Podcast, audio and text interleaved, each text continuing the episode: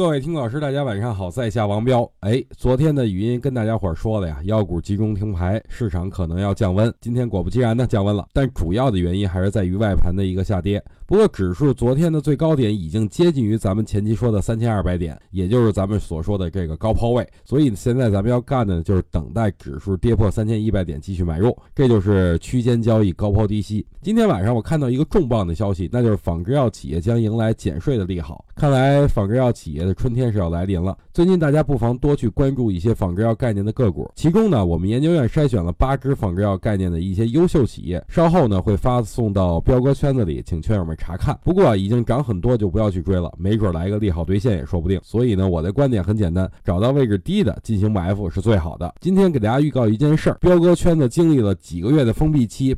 本月终于要开放了，开放的时间初步是定在四月九号，也就是清明节以后。希望大家最近多留意咱们微信的消息。